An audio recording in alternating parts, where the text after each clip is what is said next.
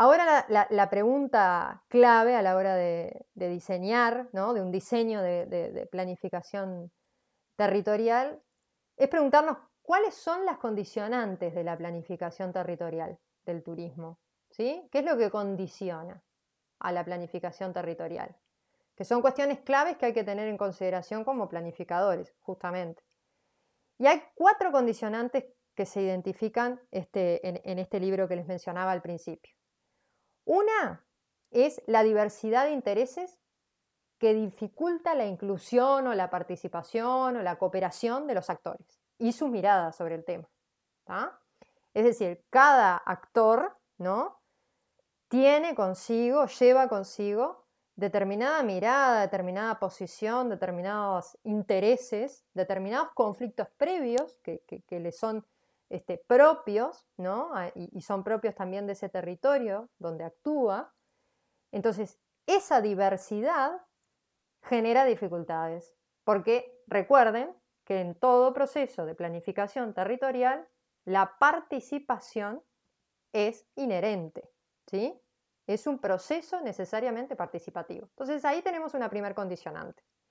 Una segunda condicionante sería la incertidumbre que hay ante contextos o entornos que son cambiantes y que pueden influir en el turismo, que pueden generar o rupturas o crisis que no fueron previstas en un proceso de planificación.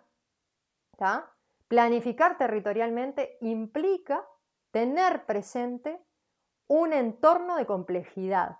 Es una realidad compleja el territorio en sí mismo. Entonces, la complejidad territorial, como un cuarto condicionante justamente, la propia complejidad del territorio, dificulta la transferencia de experiencias de un destino a otro. El famoso corte y pegue de un modelo de planificación, ¿no? O de un modelo de desarrollo, mejor dicho, se vuelve imposible, porque el territorio es eh, por sí mismo un elemento complejo de abordar.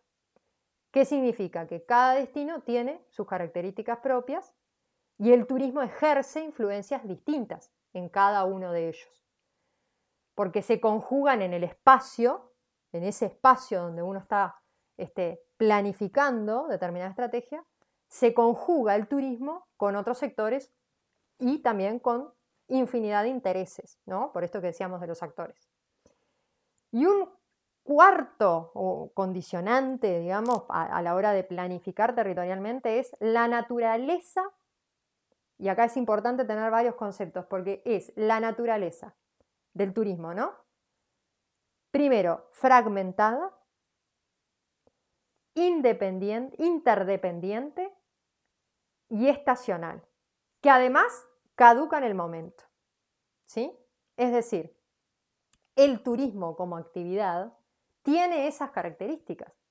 Esas características que son propias del turismo, que además a la hora de desarrollar el turismo, este surge de amalgar distintos proveedores, ¿sí?